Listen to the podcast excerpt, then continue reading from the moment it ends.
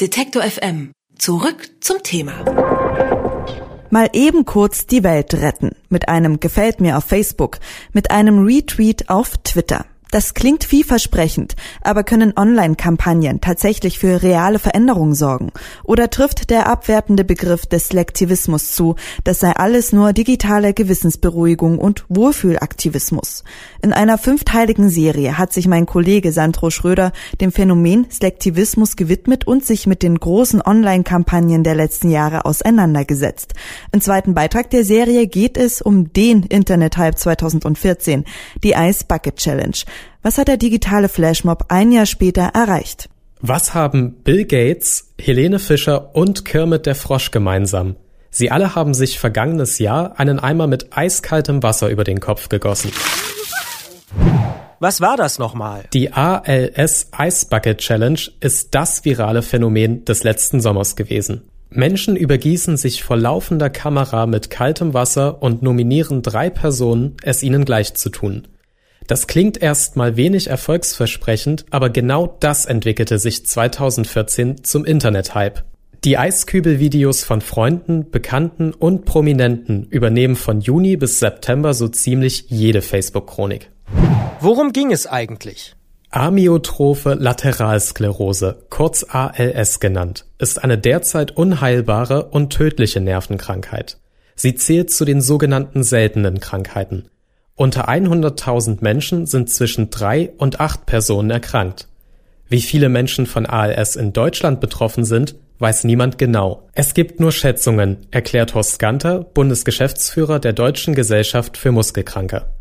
Wir gehen davon aus, dass es etwa 6000 Betroffene in Deutschland gibt. Sie müssen davon ausgehen, dass die durchschnittliche Lebenserwartung eines ALS-Betroffenen unter drei Jahren liegt, also von Diagnosestellung bis zum Lebensende eine sehr, sehr kurze Zeit. Und Menschen mit einer neuromuskulären Erkrankung, davon gibt es über 800 verschiedene Formen, geht man davon aus, dass es gut 100.000 in Deutschland gibt. Dass solche Muskelerkrankungen vergleichsweise selten sind, zieht gleich mehrere Probleme nach sich. Für Ärzte sind die Krankheiten schwer zu erkennen. Der Forschung fehlen die finanziellen Mittel, die Pharmaindustrie hat wenig Interesse. Und in der öffentlichen Wahrnehmung fristen die seltenen Krankheiten ein Schattendasein.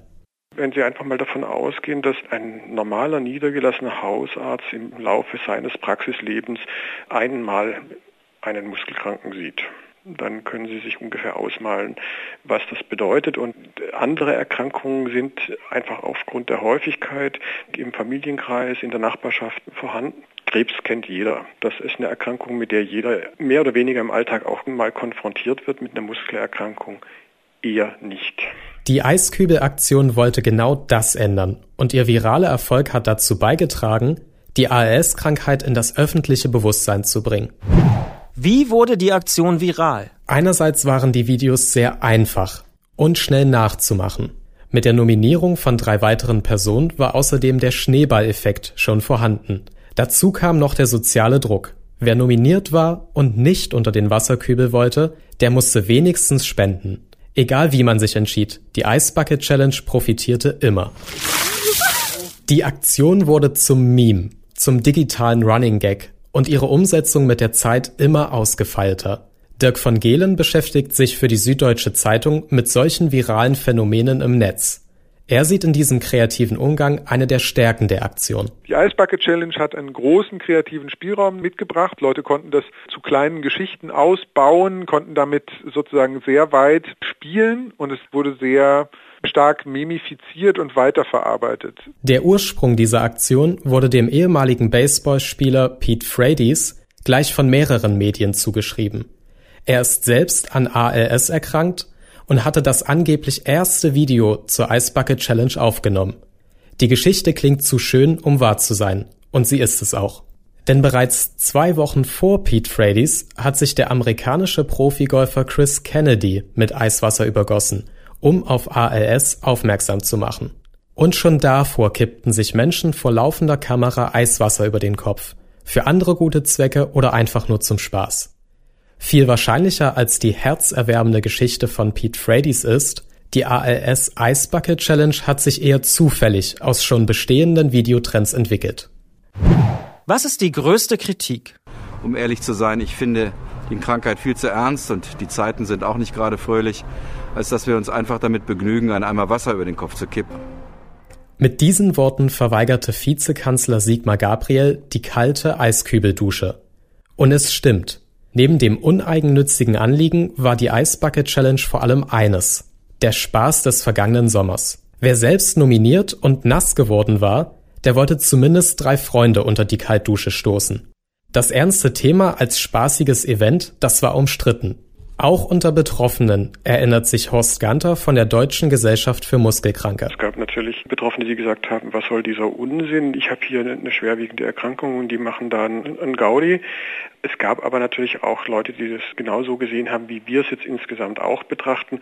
Es hat hier eben einen guten Zweck erfüllt, denn ohne diesen Spaßanteil wäre die Aktion höchstwahrscheinlich niemals so erfolgreich verlaufen. Doch für eben diesen Spaßfaktor wurde die Eisbucket Challenge unter die kalte Dusche der Kritik gestellt. Die Aktion sei nur Slektivismus. Ein Wohlfühlaktivismus, der hauptsächlich das eigene Gewissen beruhigt, statt tatsächlich etwas zu verändern. Schließlich könne ein Flashmob auf Facebook wohl kaum Wunder leisten und eine unheilbare Krankheit verschwinden lassen, so die Kritiker. Was ist daraus geworden? Durch die Aktion wurde nicht nur eine breite Öffentlichkeit auf die Nervenkrankheit aufmerksam, auch die Spendenbereitschaft ist mit ihr schlagartig angestiegen. Allein die amerikanische ALS-Organisation hat mit der Ice Bucket Challenge über 200 Millionen US-Dollar eingenommen und an die Forschung weitergegeben. Überfinanziert ist die ALS-Forschung dadurch auf keinen Fall. Ein neues Medikament zu entwickeln kann durchaus bis zu zwei Milliarden US-Dollar kosten. Die Spenden der Aktion sind da gerade mal ein Anfang. Bis zuletzt hat es deswegen danach ausgesehen. Die Ice Bucket Challenge wird nur ein weiteres Netzphänomen bleiben. Es hat danach ausgesehen, dass die Kritiker recht behalten. Alles nur ein kurzlebiger Hype. Selbstdarstellung. Selektivismus. Doch beinahe genau zwölf Monate nach dem Trend kommt die Sensationsmeldung. Forschern am Johns Hopkins Institut ist ein Durchbruch gelungen. Sie haben ein Protein entdeckt, das die entscheidende Rolle für ALS spielt und damit einen ersten Schritt getan, um einer effektiven Behandlung der Muskelkrankheit näher zu kommen. So sensationell wie die Entdeckung selbst ist die Begründung der Forscher. Die Ice Bucket Challenge hat zum Durchbruch beigetragen. Die Spenden der Aktion kamen genau zum richtigen Zeitpunkt, haben neue Versuche ermöglicht und beschleunigt, so die Forscher. Es ist ein Ritterschlag für die Ice Bucket Challenge und den vermeintlich sinnlosen Selektivismus. Dirk von Gehlen von der Süddeutschen Zeitung sieht die Ice Bucket Challenge als Paradebeispiel für das erfolgreiche Engagement im Netz. Ich finde die Ice Bucket Challenge ein wahnsinnig spannendes Beispiel. Bin schwer beeindruckt davon, wie hier die Mechanismen des Digitalen genutzt wurden, um einerseits Aufmerksamkeit auf eine Krankheit zu lenken, die tatsächlich kaum Aufmerksamkeit vorher genossen hat und um zum Zweiten, dass es da gelungen ist, in US-amerikanischen Kontexten wahnsinnig viel Geld einzusammeln für die Erforschung einer sehr komplizierten und schlimmen Krankheit. Diese beiden Aspekte, die Mechanismen, die hier Anwendung gefunden haben und wie positiv tatsächlich diese Spaßkampagne sich am Ende ausgewirkt hat, das beides beeindruckt mich sehr an der Ice Bucket Challenge. Was bleibt in Erinnerung?